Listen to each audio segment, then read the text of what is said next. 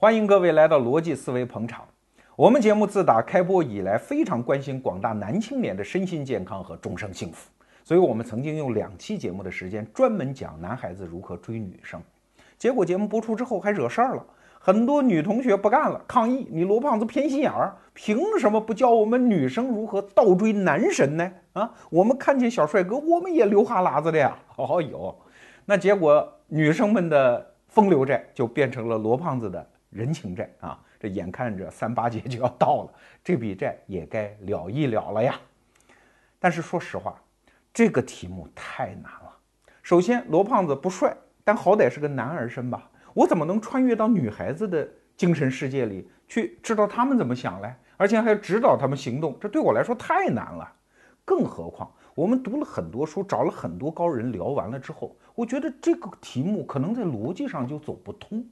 大家想一想，在两性关系的格局当中，男生他是天然处于主动出击的地位，对吧？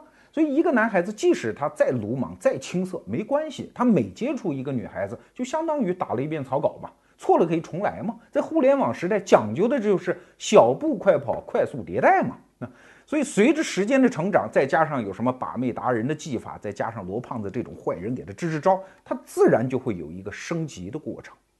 可是女孩子这头就不行了，无论是社会的舆论压力，还是在两性结构当中分配给她的那个天然的角色，她主动行动的空间本来就很小，所以这个时候你教她任何招法，因为招法本质上都是主动的嘛，那她怎么用呢？所以这件事情是逆了她的天性的。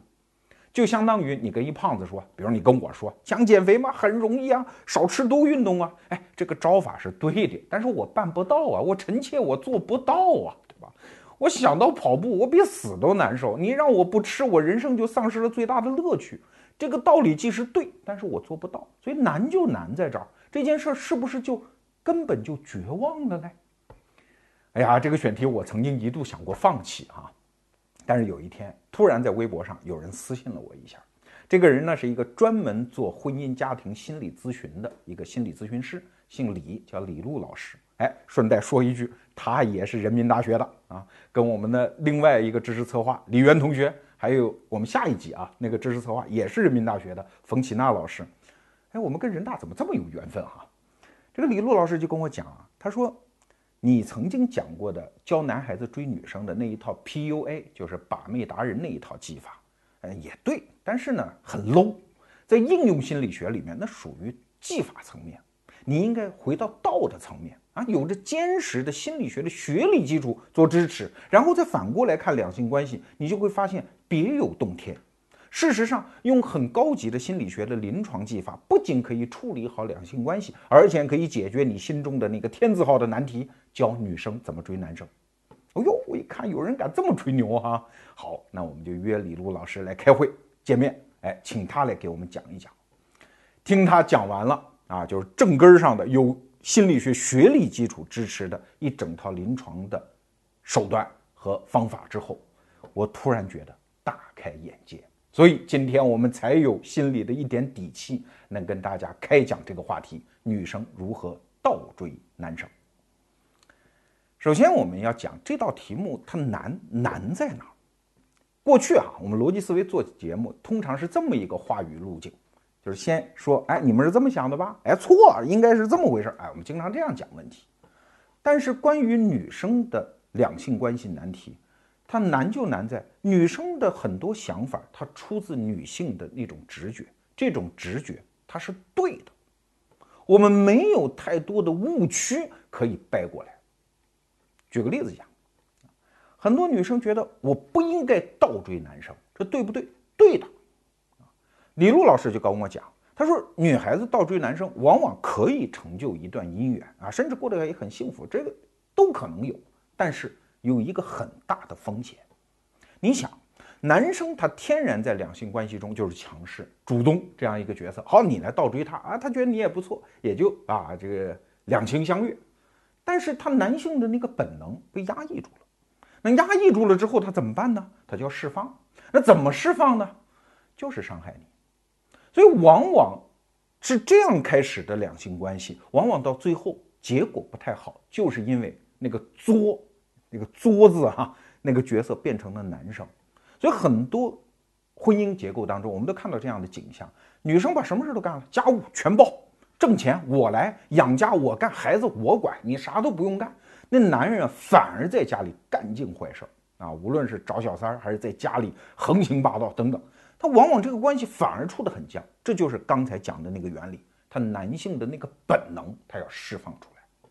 打一个比方，有一个学者就跟我讲，他说为什么那种全能型政府啊，就是这这这这个家庭我全管了啊，这种政府下的老百姓往往公德心不太好。为什么？他说我打一个比方你就明白了。你家里请了一保姆啊，这保姆特别强势，你什么都得听她，你工资得全交啊，她也给你做饭，她也给你打扫房间，但是给你立了一堆规矩，啥时候吃饭不准挑食啊，几点几分只准坐在哪儿，不准乱说乱动等等。那遇到这样的保姆你怎么办呢？你又辞退不了她，你又摆脱不了她，那你最理性的行为你就祸害她啊，嗯，满地扔烟头。在床上大小便啊，在他的干的活当中，你给他下点那个呃，给他惹点麻烦等等，所以这个就是一种非常扭曲的关系。不知道大家注意到没有？至少我身边我注意到这样的现象。如果我们就说在学校啊，如果男孩子成绩特别差，女孩子成绩特别好，这种关系往往还能持续。为什么？因为这个男生一定有过人之处，他男性的魅力吸引这个女孩子，所以他两性关系的真实格局还是男性强势。可是如果一种情况，女孩子成绩只比男生好一丁点儿，但是就是比你好一丁点儿，往往这关系持续不下去。什么道理？就是刚才讲的这个道理。所以女孩子倒追男生，好像胜算高。但是如果你风物长宜放眼量啊，你从一个时间轴上，你看到未来，你就会知道这种关系的成长性其实相对较差。女性还有一个直觉也是对的，在两性关系当中，女性往往在性的问题上是趋向于保守的。而周围的那些三姑六婆呢，往往就会劝：“哎呦，你这么当坚贞烈女有什么意思？年纪轻轻学会享受自己的身体，不要那么装淑女啦，对吧？有时候看见一些已婚男人，如果真好上呀，当小三上位不那么丢人的呀，等等。哎，周边真的会出现这样的劝告。但是女孩子自己心里知道，这个东西在道德上好像有点不正当，不正当，她就觉得有为难。这个为难也是对的。李璐老师告诉我。在两性关系的发展过程当中，如果有一个不好的结果，往往是因为有一个不好的出生，啊，如果在出生的那一刹那，比如你们俩通过一夜情认识的，啊，或者小三上位认识的，这就很麻烦。这个坏的种子将来在成长过程中渐渐会露出它的狰狞面目。为什么？因为每一个人都有一个心理机制，就是如果我做了一件不好的事情，我倾向于把这件事情抹掉。我重新当一个好人，所以如果因为这种开始而结成的两性关系，到后来一旦发现，哎呀，双方闹矛盾，那你的本能就更加倾向于把这段关系放弃掉。所以你看那个《武林外传》当中啊，那个佟湘玉就是闫妮儿演的那个角色，动不动就坐那儿哭天抹泪啊。你看他倒那个结构，当时我要不嫁过来就好啦，你哥就不会死啊。我从一开始就不应该到这个地方来。如果我不嫁到这儿，我的夫君也不会死。如果我的夫君不死，我也不会沦落到这么一个伤心的地方。如果不是沦落到这么一个伤心地方，怎么会碰到你这样一个？哎，你看他，你一下就倒到那个头，而倒到这个头，他就觉得我整个这一段全错了，所以他就倾向于放弃。我们生活当中也会遇到类似的事儿，这同样的心理结构就是借钱。我还记得我上大学的。头一天晚上，我父母送我到学校，然后我们一家三人住在一个小招待所。我父亲说：“说你第二天就要自己放飞了，对吧？你自己去处理你的钱的事儿。”莎士比亚讲过一句话：“永远不要找别人借钱，也不要借钱给别人。”哎，我说那不就是抠吗？啊，我父亲说那不是抠，这是一个很重要的社会经验。一旦别人找你借了钱，如果他还不上，他会怎么想？首先他会想，因为每个人都要把自己的行为。编造的合理化嘛，在心理学上也有个词儿叫逆向合理化，对吧？他不还你钱，他觉得因为你是坏人 啊，因为你本来你就应该给我钱，但是你还让我还啊，所以他就变得合理了，这是一种可能。还有的人呢，他也不觉得他不该还，他觉得他该还，但这是一件他做的不好的事情，他人生中的一个天大的难题，所以他倾向于躲，对吧？所以那个说人生一大悲啊，就是他乡遇故知冒号债主，大家都愿意躲债主。其实有的债主很慷慨，说算了算了，不用你这么着急还，但是他们还是要躲。为什么？这个躲的不是这笔债，而是自己的心理阴影。我做的这件事情不好，所以我就不愿意跟你见面。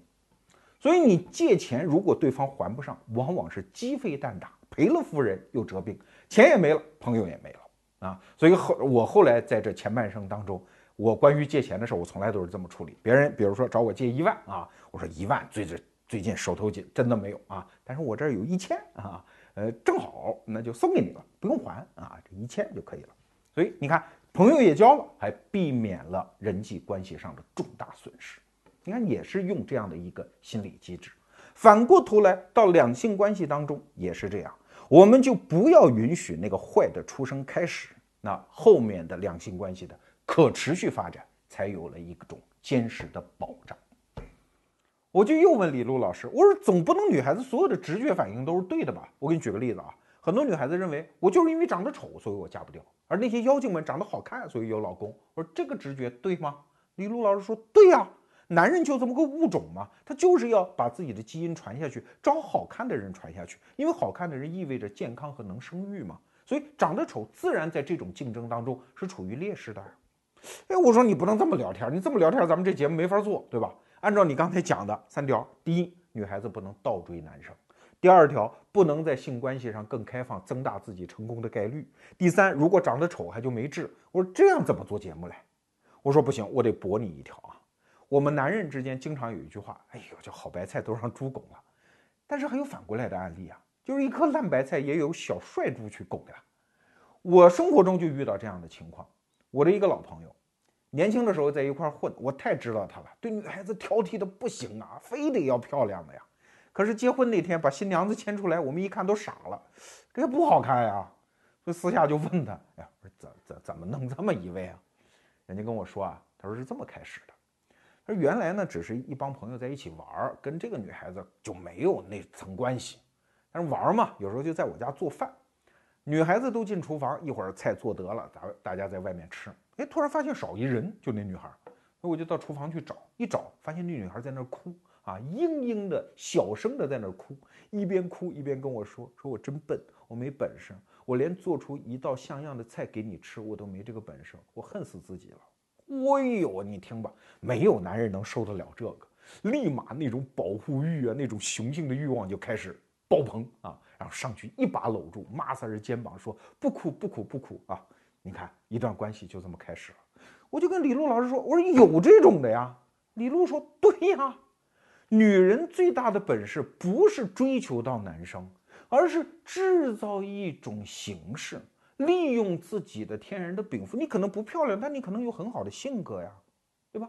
这是一个多元的一个环境，让男人来主动追求你呀，这就是问题的解法呀。哎，我一想有道理，对吧？这其实也就是中国古代的兵法和西方的战争学之间的区别啊。西方战争学就是男性思维，大家都承认战争是具有大的不确定性的。那西方人怎么解决呢？就让我方具有更大的确定性。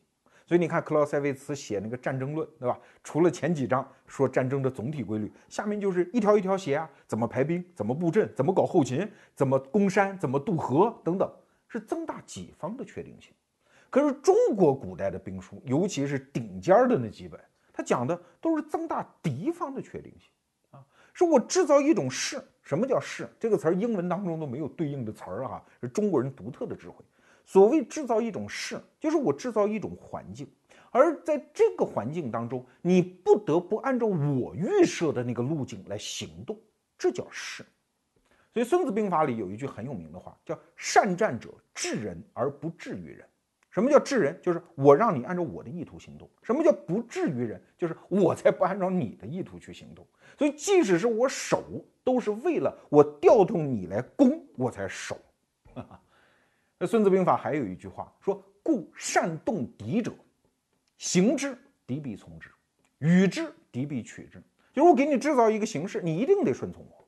我要是给你一好处，给给你抛一小诱饵，你一定要上来吃这个诱饵，然后掉进我的陷阱，对吧？其实中国古代包括现代战争里面所有的经典案例，基本上都是这一套，给敌制造一种形式，让他不得不按照我的意图来行动，对吧？中国古代我们讲俩案例啊，第一个孙呃孙膑，对吧？孙膑当时给庞涓下套，有一招叫增兵减灶。就是我一边行军一边减低我的行军的灶，让你认为我这块的兵力正在减少，而实际上我是增兵。增兵是主动行为，而减灶这个行为就是制造一个势，让你觉得哎人少了，我是不是把它吃掉啊？打个歼灭战，所以你上来你就进我的圈套，这就是来制造敌方的行为。更经典的案例就是三大战役当中的平津战役，啊？当时我军。是先把傅作义的一支部队困守在张家口一带，先打下了新保安，把他困在那儿。但是请注意，当时中央军委就下令叫围而不打，不把你吃掉。所以傅作义坐在北京，他难受啊，他嫡系部队在西边，对吧？又被困住了，那救还是不救呢？按照蒋介石的意思，你这个时候应该迅速主力部队从塘沽就呃南下嘛，加入淮海战役嘛。傅作义舍不得，所以一直在那儿犹豫啊。这时候一犹豫，麻烦了。四爷就进关了啊，戴着狗皮帽子就进来了，然后直接拿下了塘沽，然后是天津。傅作义这时候想跑也跑不了了，打下天津之后，反过来再把张家口的部队吃掉，最后傅作义困守北京孤城，只好最后投降。啊，所以他是制造一个傅作义想跑，其实从理性直觉上，我们如果回头复盘的话，他应该跑，但是给他制造一个事呢，他不愿意跑，是敌方拥有了一种确定性。好，我们回头再来看两性关系，所有的答案基本上就在这个势当中了，就是你要制造一种势能，让男生来追你。那请问怎么才能做得到呢？刚才我们讲了一堆理论，现在该教点具体的招法了。怎么样制造一种局面、一种势，让你心目中的男神过来追你来，实现《孙子兵法》里讲的治人而不至于人的奇妙效果来？首先，我们要明确。我们工作的对象是谁？你说这不废话吗？当然是男神了，总不成是男神身边那个矮小子吧？对，是男神。但问题是，你心里要明确，你面对的是两个东西。第一个东西是男神的意识，第二个东西是男神的潜意识。很多人都知道潜意识这个词儿啊，这是二十世纪心理学的一个重要的理论成果，就是人的行动、坐卧、言语、行为。他真正的主人不是那个理性的、精于计算的所谓的意识，而是背后那个渊深如海的、连意识自己也搞不明白的那个潜意识。啊，比如说你开车的时候，那个方向盘怎么动，实际上你并不需要计算，你自动就会做。你弯下腰去系鞋带，那个系鞋带那套动作其实不是你计算出来的，是你本能一整套你就会系，对吧？你还教别人，你还不会教嘞。很多游泳游得好的人，你让他教别人游泳，他还不会嘞。对，所以人的绝大多数行为都是由潜意识来驱动的。所以你看啊，我们的战略来了，我们的战略就是，我们不是不愿意让男神意识到我们在追他吗？那好，我根本就不跟你的意识对话啊，您该怎么着怎么着，您待着。我去跟潜意识对话，让潜意识喜欢我，然后让潜意识驱动男神的意识来追我，啊，男神追上之后心里还很高兴啊，征服欲爆棚，觉得这是我的胜利啊，他根本就不知道，实际上我们背后做了很多功夫啊，这就又保住了面子，又得到了男神，这就是我们的战略。好，那在战术上怎么去实施呢？我们去借鉴一种职业，就是心理学家、心理咨询师啊。他们跟我们面对的，跟我们这些女生面对的问题是一样的，就是我们要跟病人的潜意识对话。可是病人当他醒着的时候啊，那个那个意识那个探照灯打得很亮的，他满口都是谎言啊。我我跟我们家里人闹矛盾都是我对啊，他都是他们的错，等等等等。心理学家是最怕跟意识对话，所以他第一件事就是要绕过意识，直接跟潜意识对话。那怎么做呢？这个词儿就来了，叫催眠。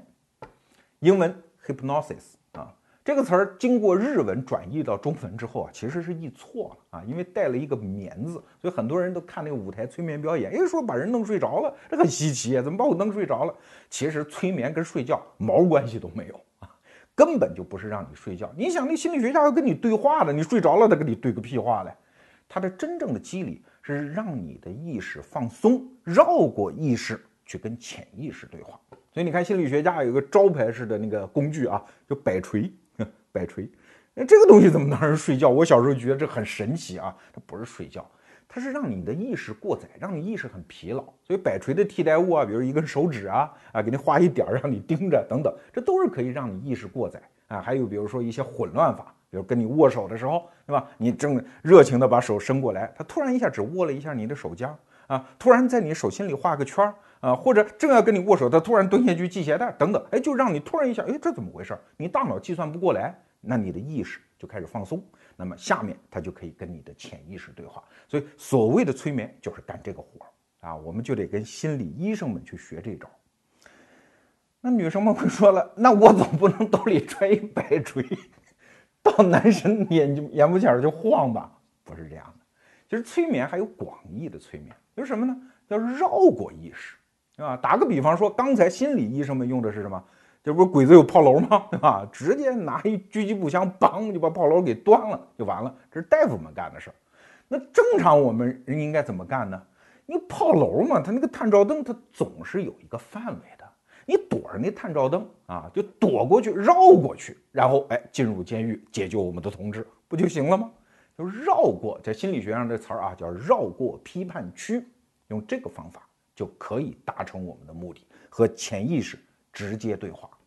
在这里，我可以泄露一个男性的秘密啊，男性的意识啊，其实特别狭窄，跟女性不一样啊。你比如说，我今天录像啊，我上半身穿的哎正儿八经，我下半身很可能就穿一大裤衩子，就就就上来，因为我觉得这无所谓嘛，对吧？大家看的就是我上半身，哎，确实是这样。男人往往生活的不拘小节。比如说不会穿衣服，是因为他的意识注意不到啊，他也认为对方注意不到。其实女孩子对男生的穿着打扮，包括你手指甲缝里有没有脏啊，穿的鞋是哪一款，他都能探测到。而男生这方面是不行的，我这方面能力就特别差。比如说我跟一朋友聊天，相谈甚欢一个小时啊，然后人前脚出门，你要是问我今儿这哥们穿什么衣服，我生就能想不起来。很多男人都有这个毛病，他意识区比较窄。说白了，就真的像电视剧里演的那个鬼子那炮楼一样啊，探照灯是扫来扫去，但就那么巴掌大的一块地儿啊，所以很容易绕过男人的意识的坚守的识别区。好了，我们绕过意识之后，怎么跟潜意识进行对话呢？时间有限啊，跟大家讲三招。第一招就是跟他的潜意识发生弱连接，因为潜意识有一个特征。就是因为他不是特别清醒啊，潜意识是混乱的，潜意识呢是会排斥那些他觉得很危险的东西，他会排斥，但是他会天然的亲近一些他熟悉的东西，那这就是跟潜意识对话的语法啊。比如说女孩子，你跟你男神对话的时候，你就要少说什么不啦、不好啦啊，今天真倒霉了，所以这些负面情绪、负面的词儿就别说。啊，因为你要跟对方的潜意识对话，你就别激活他的那个自我防护的那个效应啊，更多的表现出阳光灿烂啊，呃，幸福美好，哎，这些侧面，哎，这反而就是正确的语法。那跟潜意识对话的方式，其实第一招很重要的就是跟他去同步。这种同步当然不是让他看得到你在同步啊，我我举几个例子，比如说大家坐下来喝点东西。他点了一杯人参乌龙啊，你想了想说，我也点一杯人参乌龙。你看，这就是典型的跟意识在对话，就是我跟你同步啊。他扶了扶眼镜啊，你过个几秒钟，哎，你也捋一捋头发，这就是跟他的潜意识同步啊。包括这个方面的高手啊，这不是我在这胡喷啊，真有叫《恋爱催眠术》这本书啊，他就是告诉你，你应该。敏锐地注意到你心目中男神的那个语速、呼吸的节奏，包括经常用的语言的字，每一句话的结尾那几个词儿，哎，你要努力地跟上啊，保持同一个节奏的呼吸语速，包括重复他经常用语的最后那几个字儿。你说这招对吗？对，你想这个道理哈。其实我们潜意识就像一个雷达一样，不断的在工作。比如说，你突然进到一房间，这房间都是人，你会马上感觉到，哎，这个房间是不是刚吵过架呀？其实你没听见，但你为什么意识到呢？啊，其实心理学家 告诉我们，就是因为这个房间里的人，所有的人的呼吸节奏是乱的，而你的潜意识的雷达就会敏锐地捕捉到，你意识还没反应过来，你并不知道是怎么回事，你还正分析呢啊，怎么回事？但实际上你潜意识已经告诉我，这个房间氛围不对，快跑，对吧？还比如说，呃，一个桌子人吃饭，然后大家听一笑话，啊哈直乐，乐完之后，你觉得气氛特别和谐，为什么？因为哈哈乐完之后，大家的呼吸的节奏都是同步的，所以你就觉得特别和谐。这就是我们刚才讲的同步的效应啊。所以跟男神对话的时候，我们假设这个场景啊，很多个女孩，很多个男孩。有三五个女孩，三五个男孩在一起，对吧？如果你是跟他能够保持在呼吸、语速各个方面的同步，他的意识其实啥都没感觉到，他的潜意识在背后已经突然很兴奋了。哎呦，这个地方好像有自己人呢！哦，就是他啊！潜意识其实已经发现你了啊！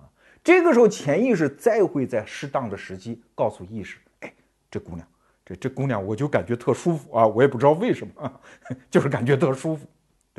这就是建立一个很弱很弱，但是妙用无穷的弱连接。那第二招呢？建立强连接。在心理学上有一个词儿叫“重心锚”，锚就是锚定的锚啊，就是船抛锚啊，把它固定住的那个东西叫心锚。这个理论其实也很简单了哈，说白了就是巴甫洛夫那狗哈，就是那条件反射，有一个人。他因为一个外在的，甭管是符号呀、动作啊，就能调动起他内心的某一种情绪、某一种感受啊。这个关联如果很强烈，如果反复重复，那这种调动的那个唤醒的那种可能就越来越强。就说白了，就是一书签儿吧。啊，就是一旦有这书签儿，你马上就能翻到那一页啊。举个例子讲，比如你跟上一任男朋友分手之前啊，是点了一杯摩卡咖啡。也许你这一辈子再看到摩卡咖啡，哎，你就能想起它，哎，这就是心锚的作用啊。很多人，比如说听歌，听到某一首歌就能想起一个特定的阶段啊。你比如说我这人一生都不能听一首歌，叫《水中花》。啊，谭咏麟唱的，为什么呢？我大一军训的时候，那一个月食堂永远放的是《水中花》啊，那是我人生最痛苦的一段时间。大家知道，一个自由主义者每天没有自己的时间，被人下指令，然后喊号子，那真受不了啊！所以我从此一生听不得那首歌，那旋律一起，我就立即浑身难受。这就是心锚的作用。那怎么在男神心中去种自己的心锚呢？啊，你比如说钱钟书讲过一个呃话。他说啊，这个男女谈恋爱最好的一种方式就是借书啊，为什么呢？因为借书得还书嘛，这一借一还，两次接触机会。这个钱老先生真是聪明啊，他讲了一好方法，但是可惜他解释的不对。借书还书，这本身就是重心锚啊，就是因为我们俩有了这样的一个只属于你我之间的连接的一个方式啊，所以你看，男生追女生经常也用一些招了。比如说我的一个朋友啊，哎，别人在这追她，一女孩子，别人在追她，看不上嘛，看不上那男孩就想了一招，就每天晚上十点左右啊，叫呃这个女神，我们假说叫崔莺莺哈，叫崔莺莺夜话，然后我给人说一段话啊，他刚开始肯定看不上嘛，骚扰嘛，但人家男男生写的还不错，所以天天也就看，这就叫中心锚啊，等哪天人不发了，你就会想，哎，怎么今儿少一事儿？对吧？然后你就会倒过去琢磨，哎，你就会想起他，这就是重心锚的方法。所以男生追女生用得着，女生追男生一样也可以用得着这个方法呀。举个例子讲啊，你比如说要追罗胖这种人，假设一个特帅的罗胖啊，不是我啊，没结婚的一个罗胖啊，假设啊，我告诉大家，我特别爱看书。对吧？那你女生你就跟他说：“哎呀，王大哥呀，以后每次你看到什么好书，能不能跟我讲一讲啊？花一分钟就跟我讲一讲就可以了。你每次见这男生，你都跟他讲这个，啊，首先表达崇拜啊，这男性他很满足啊，对吧？然后他在平时看书的时候，一看到哪一段，哎，这段不错，哎，那哪天我见那姑娘，我跟她讲讲。只要他不断的在心目中，他的日常生活中能够唤醒你跟你之间的连接，这就叫。”种下了心锚，啊，这一招怎么妙用？姑娘们比我聪明，你们自己去用。但是这是建立所谓的强连接。第三招，哎呀，第三招不讲了吧？讲不讲？讲哈。哎第三呃呃，好吧，讲讲讲。第三招是建立，建立隐秘的连接，啊，什么意思呢？有一句话啊，咱们不得不承认，就是男人是下半身的动物，啊，男人的潜意识里面充满了一个东西叫性，啊，这个这个无需讳言，呃，因为我也是打那个岁数过来的啊，现在好像好点儿，就每个男人，尤其在十八岁到二十五岁的时候，那满脑子一天不知道要过多少遍性的念头，而他自己有。的时候，其实并没有意识到，所以其实女生最悲催的是陷入一种情境，就跟这男生玩的挺好啊，男生对你也特别认可啊，但就是对你没感觉。很多女孩最痛苦的就是这一点。那我的男神，我跟他就一起吃饭、一起玩都行啊，他就是对我没感觉。其实我告诉你，站在男人这边是怎么看这问题，就是没有把你推倒的欲望，就是他性没有被你唤醒，所以。这个时候要给男人解决这个问题，包括解决性的隐秘连接，其实是解决什么问题？很多男生其实已经知道啊，就是哎，我一段喜欢你，但是他会疑惑，你对我有没点意思呢？那这个想法会阻挡一个男人追求的脚步？不会。但什么时候会阻挡呢？就是他对你没有性的欲望的时候，就真的会让他止步。所以，归根到底。临门一脚，想让你的男神向你表白，向你做出那种直白的追逐的举动的时候，对性意识的唤醒是特别重要的。那什么方法呢？对不对？我们总不能跳大腿舞给他看吧？有一些成型的心理学界已经证明有效的方法啊，比如说你手里拿一高脚杯，就是那种很细的那种香槟杯，你就在那一边喝，然后一边，比如说用手指从下到上。抚摸那个杯子，不用我再说多了吧？应该明白这什么意思吧？啊，再比如说他说话的时候，你要有红嘴唇的话，好，那就深深的点头。啊，当然不点的要比我这好看啊，你也懂这什么意思吧？对，这就唤醒了他的性幻想。他可能自己都不知道，但是他真的是有感觉。我以一个男人的这个呃信誉啊，我担保，真的是会有感觉。啊，当然你说我没有高脚杯怎么办？口红啊，啊，任何条状物啊，你拿来把玩，用手指轻柔的去抚摸它、抚弄它就可以呀，啊，就可以做到。哎，我说到这儿，我突发奇想哈，就是如果有哪个做口红的商家或者做高脚杯、香槟杯的商家，如果你们愿意，其实可以给逻辑思维定制一批啊，我们的女性会员专用口红。和高脚杯啊，欢迎跟我们联系。来，我们编辑在底下出个电话号码啊，欢迎大家打这个电话号码跟我们联系。我们给我们的女会员一人发一个。其实还有很多东西都是有用的了，比如说，你要在你的男神最容易激发他的雄性欲望的时刻，比如说他看足球的时候，对吧？那你这时候应该干什么呢？啊，如果你肯掏出一根棒棒糖在旁边吃的话，那就很有效呀。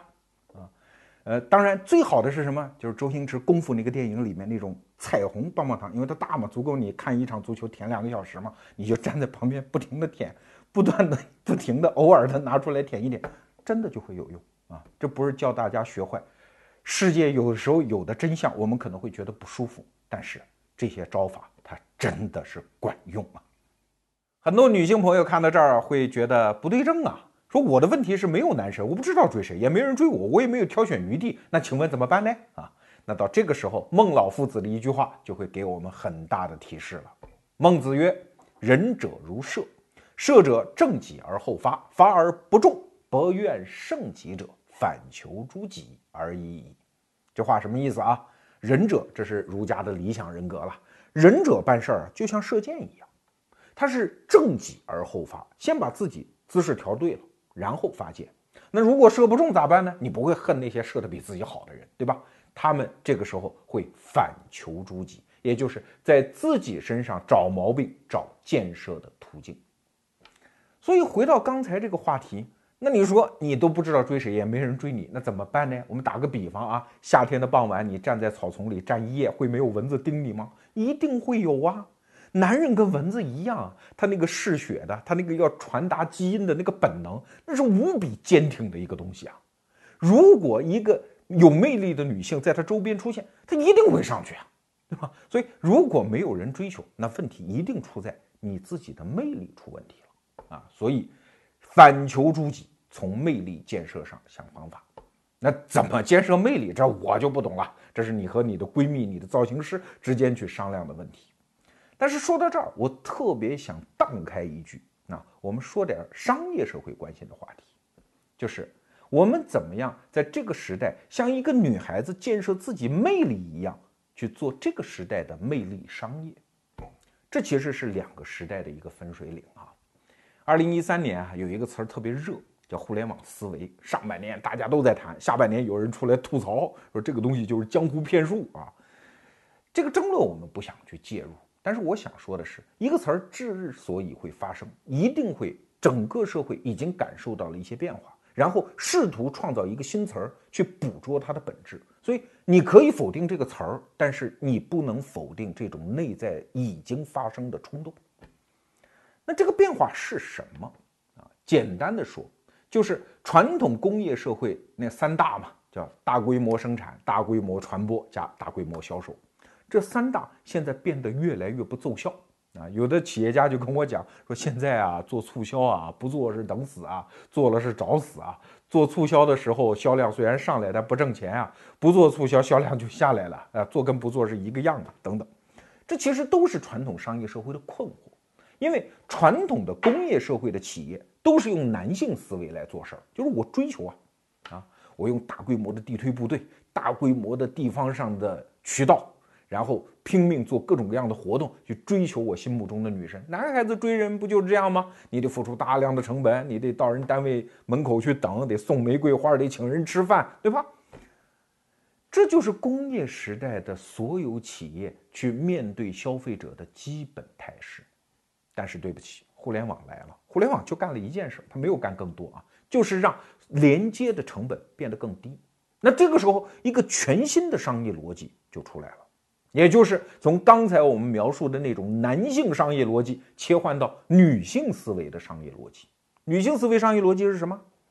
就是我制造自己的魅力，然后我对你们用我们刚才的所有那些招啊，包括拿着高脚杯啊，我来勾引你跟我连接。因为互联网时代连接成本越来越低，如果我把成本花在建造魅力上。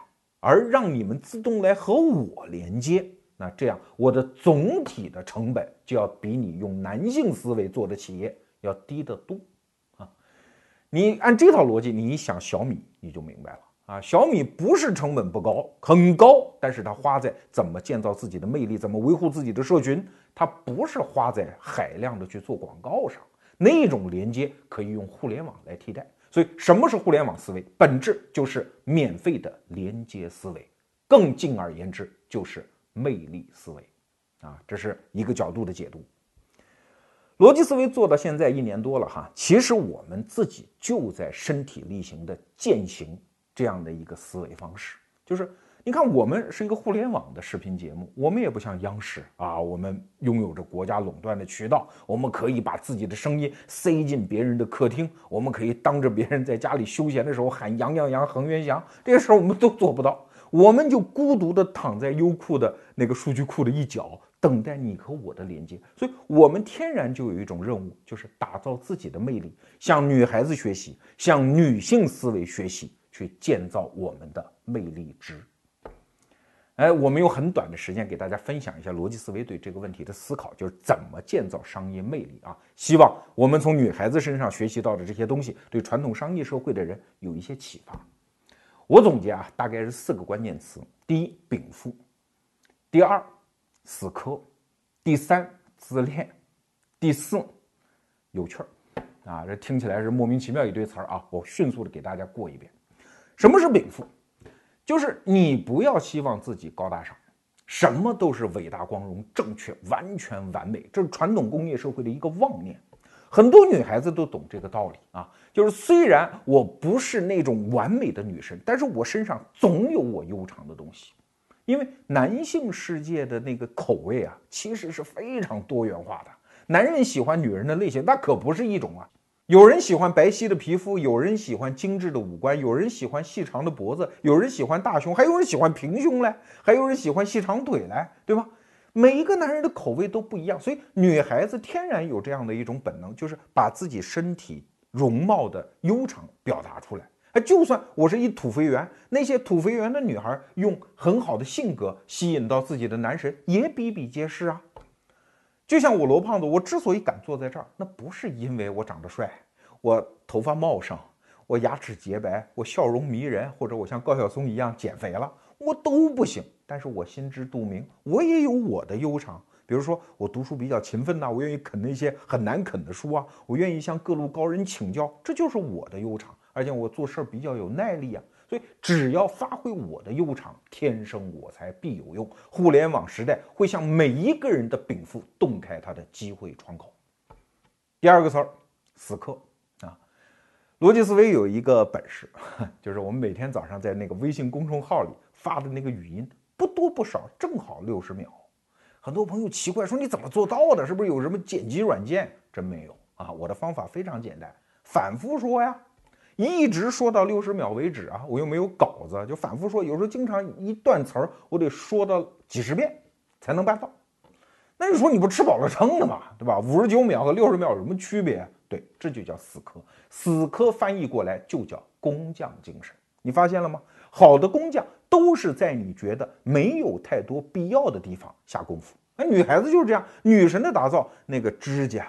那个嘴唇，那种各种水儿啊，各种霜，各种膜，人家用的那就是死磕。一在男人看来觉得很龟毛嘛，毫无必要嘛。对，女神就是这样练成的，从一个一个你觉得没有必要的细节上，把自己练成的。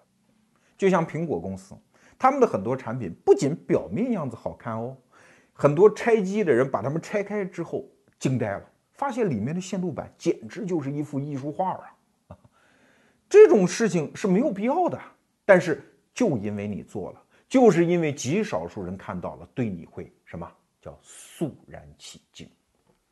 所以，我们打造魅力的时候，你不要以为魅力就是啊让你喜欢，不喜欢当中一定要有一点点别样的料，这个料的名字叫尊重啊。一个女神让我们觉得喜欢有魅力，一定不仅仅她长得跟林志玲似的。一定，你觉得这个女孩子是值得我敬重的，这就是工匠精神在魅力打造当中的运用。第三个词儿啊，叫自恋啊，这个好像不是个褒义词，这是个反义词。但是你发现没有啊？很多有互联网思维的人经常会干这种事儿啊，就很高傲、很傲慢啊。马佳佳做的那个泡否科技啊，做情趣用品，用互联网思维做情趣用品，他就有一句 slogan。就是说，我们绝不歧视异性恋。哎，你琢磨这话的意思吧？那意思，这他虽然啥也没说啊，我们绝不歧视异性恋，啥也没说，但是他天然的去歧视了一部分人，去看不起了一部分人。就是你看不懂我们年轻人玩的这套东西，你就别跟我玩。所以你看，很多有互联网思维的公司都是这样的。小米手机它不是敞开来卖啊，是社群当中大家有 F 码的人才能买得到啊，是。能听得懂我的话，跟我气味相投的人，我们才在一起玩。如果你是个傻帽，你是个土鳖，我根本就不带你玩。你看，传统企业永远不会这样，传统企业永远是跪在尘埃里，把所有的客户只要买我的东西都捧成上帝。但是互联网思维，它向女神学习，女神就一定要有冷艳的一部分呢？她不是跟谁都笑口常开的呀，她一定有些男人他是要拒绝掉的呀。就像我们逻辑思维，我也经常讲一句话啊，显得特别的傲慢。我说啊，我们不欢迎任何意见，啊，但是我们欢迎建议，正向的建议啊。如果你对我提意见，哎呀，我又不是不知道我有缺点，我还要你说吗？对吧？你不就不喜欢我？不喜欢我别看，对吧？这就我的态度。那我们只愿意跟听得懂的人互相之间一起玩儿，我们完成我们社群的连接。所以你看，小米还是逻辑思维，我们都是用这套相当自恋的方式，然后和一群客户一个特定的群落达成彼此的认同，而不关心其他的人。这也是女神的范儿。那最后一条叫有趣儿，有趣儿其实翻译一下是一个特别负面的词儿，就叫不靠谱。你看一个男人，如果他幽默，什么叫幽默？幽默就是混搭嘛，他不不搭调的事搁一块儿，这男人就幽默嘛。所以男人的魅力往往就在这儿，他怎么叫幽默？怎么叫有趣儿呢？就是哎，你不知道他下一秒钟给你玩一个什么好玩的事儿，不知道他会呈现出一种什么样的精彩给你。女孩子有魅力也是一样啊，有一种女孩是最有魅力的，叫古灵精怪。所以有一句词儿说啊，说男人就是一页纸，而女人是一本书。好的女人就是看一辈子也翻不完的一本书，这就是女神范儿啊啊！所以在互联网时代打造一个魅力商业的企业，你一定要有那种不靠谱的精神啊，别有太多的确定性啊！你一张嘴，别人就知道说什么，知道你说什么，这种事儿是干不得的。所以你看，逻辑思维，我们也在自觉地践行这一点。我们每天早上在微信公众号里发的那个语音，对吧？我敢确保，你所有人你都猜不出来我第二天说什么。为啥？因为我也不知道啊，我都是每天临时想。我们才不会工业化生产啊，按照知识的门类，然后来生产出几百条，然后一年那么正常的话，不，我就是每天晚上我回到家，我坐在书桌上前想。啊，我这时候想什么？他就是不靠谱的吗？他就是不着调的吗？就像我们第二季逻辑思维开播的这几期，很多朋友说你们怎么天上一脚地下一脚的啊？一会儿说这个，一会儿说那个，一会儿前门楼子，一会儿胳膊肘子，你们到底有没有规律？木有规律啊！我们要追求的就是你永远不知道明天你再看逻辑思维是什么啊！包括我们在微信公众号里，我们为什么不写文章？我们用语音呢？语音的最大特征就是你不听完，你不知道我说什么。而文章呢，看一标题基本上就明白了，那个确定性太大，它就无趣啊。好的女神也是这样啊，你不知道她心里想什么，女人心海底针呐。所以，这个时代在新商业时代，我们每一个人都应该向女人去学习。到最后啊，其实我想说点对男人来说特别泄气的事儿哈，就是随着互联网时代往前发展，这个世界迟早是女生的，为什么？因为他们有魅力，他们会吸引连接，而且他们会制造连接，而连接是互联网时代所有秘密的底牌。在逻辑思维的运行过程当中，我们就观察到一个特有趣的现象，很多男生都跟我说：“他说我们特别不愿意让别人知道有逻辑思维这么个玩意儿，因为我听了你的东西，我可以出去吹牛啊，我可以说这是我的读来的书啊，我的想法啊。但是女生就不一样，女生听到这个东西，她如果觉得好，她特别乐意。”跟闺蜜、跟朋友、跟家人去分享，所以虽然女性用户在逻辑思维用户当中大概只占到百分之三十到四十，但是我们的很多新用户往往是女生推荐来的啊。当然不是说男人都那样了，但是确实有一部分男性是这么想问题。所以啊，在互联网的未来，我们所有的男人都应该非常诚恳的向女性学习，学习他们有魅力，学习他们爱分享，最终是学习他们能。连接。